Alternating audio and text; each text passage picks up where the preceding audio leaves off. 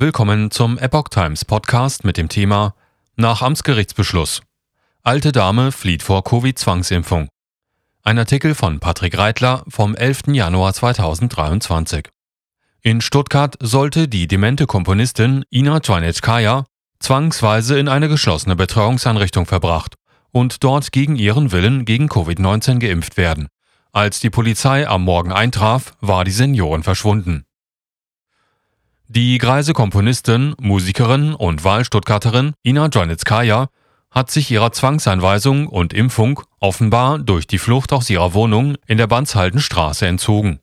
Als zwei Polizeifahrzeuge und ein Schlosser am Morgen des 11. Januar eintrafen, um die Seniorin abzuholen, fanden sie nur leere Räume vor. Der Verbleib von Dwanetskaya ist nach Informationen der Initiative freepeople.online zur Mittagsstunde unklar. Amtsgericht beschloss Zwangsimpfung. Die russischstämmige Frau sollte zwangsweise in eine geschlossene Abteilung eines psychiatrischen Krankenhauses oder in eine geschlossene Einrichtung einer Pflegeeinrichtung verbracht werden. Wie es in einem Beschluss des Betreuungsgerichts des Amtsgerichts Stuttgart-Bad Cannstatt vom 6. Dezember 2022 heißt. Dwanetskaya sollte spätestens bis zum 16. Januar zweimal gegen Covid-19 geimpft werden, gegen ihren ausdrücklichen Willen. Die Unterbringung in der geschlossenen Einrichtung soll längstens bis zum 15. Januar 2024 dauern. Das Gericht stützt die Maßnahme auf einem Gutachten eines Sachverständigen vom 9. September 2022. Dieser hatte verschiedene psychische Störungen festgestellt, darunter auch eine Demenzerkrankung, deren Hauptsymptome sich in Veränderungen der Persönlichkeit, des Sozialverhaltens und der sprachlichen Fertigkeiten ausdrückten, hieß es. Zudem leidet Dwanetskaya an diversen körperlichen Beeinträchtigungen. Es bestehe die Gefahr, Zitat, dass die Betroffene sich erheblichen gesundheitlichen Schaden zufügt. Um eine Verwahrlosung zu verhindern und die dringend notwendige ärztliche Versorgung und eine regelmäßige Tabletteneinnahme sicherzustellen, müsse Dwanetskaya in einer geschlossenen Einrichtung betreut werden, so das Gutachten. Dwanetskaya nicht zu überzeugen. Man habe erfolglos versucht, die Komponistin von der Notwendigkeit einer Covid-19-Impfung zu überzeugen, heißt es im Beschluss. Nun werde diese ärztliche Zwangsmaßnahme gegen den Willen der Betroffenen als erforderlich angeordnet. Es gehe um das Wohl der Betroffenen gemäß 1906 Absatz 1 BGB, begründet das Gericht seinen Beschluss. Weiter heißt es dort, der erhebliche gesundheitliche Schaden kann durch keine andere der Betroffenen zumutbaren Maßnahme abgewendet werden. Der zu erwartende Nutzen der ärztlichen Maßnahme überwiegt die zu erwartenden Beeinträchtigungen der Betroffenen erheblich. So der Beschluss. Janetskajas Rechtsanwalt Holger Fischer hatte beim Landsgericht Stuttgart Beschwerde gegen den Beschluss des Amtsgerichts eingelegt. Diese Beschwerde habe allerdings keine aufschiebende Wirkung, teilte er der Epoch Times mit. Der Beschluss sei somit jederzeit vollziehbar. Außerdem sei die sofortige Wirksamkeit des Beschlusses ausdrücklich angeordnet worden. Um die Zwangsimpfung Dwaneskayas zu verhindern, müsse das Landsgericht auch über die Aussetzung dieser sofortigen Wirksamkeit entscheiden.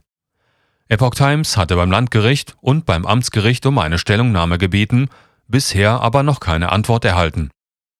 Verstoß gegen Nürnberger Kodex Kritiker, wie beispielsweise der sogenannte Querdenkermediziner Dr. Bodo Schiffmann, sehen speziell in der Anordnung der zwangsweisen Impfung einen Verstoß gegen den Nürnberger Kodex aus dem Jahr 1974. Darin heißt es unter anderem Erstens, die freiwillige Zustimmung der Versuchsperson ist unbedingt erforderlich. Das heißt, dass die betreffende Person im juristischen Sinne fähig sein muss, ihre Einwilligung zu geben, dass sie in der Lage sein muss, unbeeinflusst durch Gewalt, Betrug, List, Druck, Vortäuschung oder irgendeine andere Form der Überredung oder des Zwanges von ihrem Urteilsvermögen Gebrauch zu machen, dass sie das betreffende Gebiet in seinen Einzelheiten hinreichend kennen und verstehen muss, um eine verständige und informative Entscheidung treffen zu können, heißt es im Nürnberger Kodex.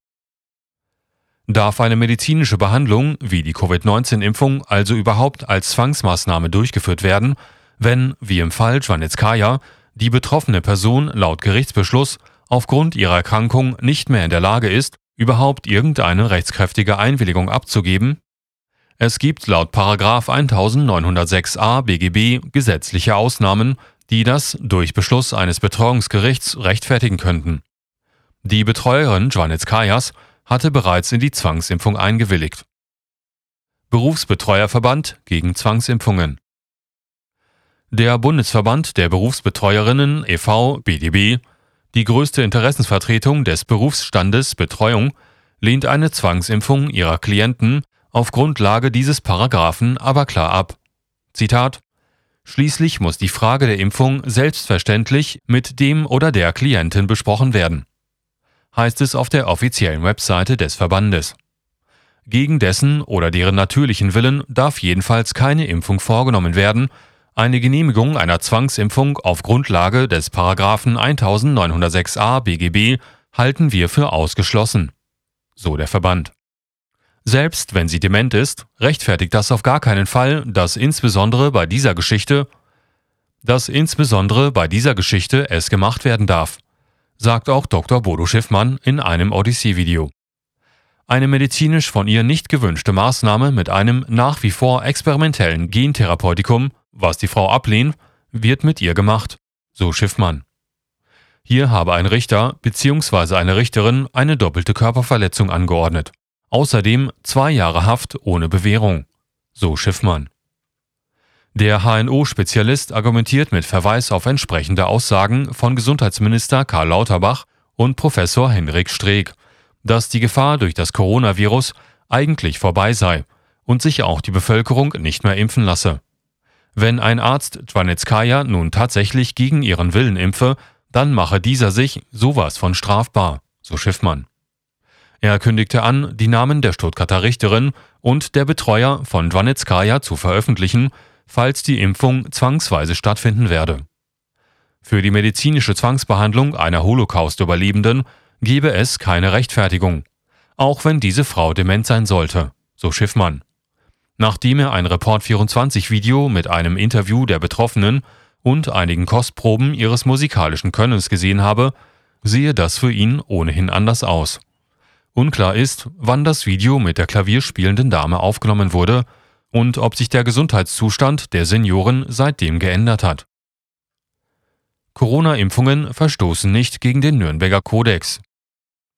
Andere Ärzte, wie beispielsweise Dr. Peter Bobert, der Präsident der Ärztekammer Berlin, lehnen jede Verquickung der Covid-19-Impfung mit dem Nürnberger Kodex ab.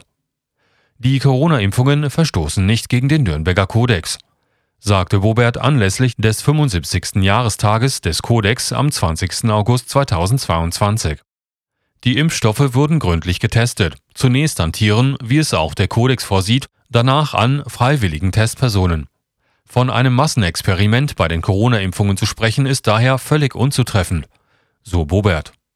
Er sehe die Ärzteschaft verpflichtend einer missbräuchlichen Interpretation des Nürnberger Kodex entgegenzuwirken. Dr. Med Matthias Blöchle, der Vizepräsident der Ärztekammer Berlin, sieht es ähnlich wie Bobert. Die Impfstoffe sind gut untersucht und sie schützen uns selbst und unsere Mitmenschen, sagte Böchele zum Kodex-Jahrestag 2022. Parallelen zu den menschenverachtenden und grausamen Experimenten im NS-Staat herzustellen, ist infam und inakzeptabel. Es zeigt von vollkommener Unkenntnis der historischen Tatsachen und wird einer sachlichen Auseinandersetzung nicht gerecht, so Blöchle. 50 Millionen Versuchskaninchen. Stichwort Massenexperiment. Bundeskanzler Olaf Scholz hatte laut Handelsblatt Anfang September 2021 auf einer Wahlkampfveranstaltung mit dem Satz Betrachtet uns als eure Versuchskaninchen für die Impfung geworben. Auch auf einer anderen Wahlkampfveranstaltung sprach Scholz von 50 Millionen Versuchskaninchen in Deutschland. Auch die immer deutlicher werdenden Impfnebenwirkungen, Schäden und Todesfälle legen für viele Kritiker den Schluss nahe, dass die Corona-Impfstoffe vor ihrer Zulassung durch die EMA nicht lange genug getestet worden waren. Zur Person. Ina Abromova-Chwanetskaya kam am 20. Januar 1937 in der damals russischen ukrainischen Stadt Vinnytsia zur Welt. Verschiedenen Quellen zufolge studierte sie Komposition bei Nikolai Peiko an der Staatlichen Musikhochschule Gnessin. Nach ihrem Abschluss unterrichtete sie Klavier und wurde 1965 Dozentin für Partiturlesen und Instrumentation an der Gnessin-Schule. Nach Informationen des russischen Online-Portals Partner verfasste sie zahlreiche Klavierstücke, Kammerstücke, Orchesterwerke, Oratorien und zwei Opern. Das Cambridge Biographical Center habe sie 1992 für Exklusivität und Qualifikation als Frau des Jahres ausgezeichnet.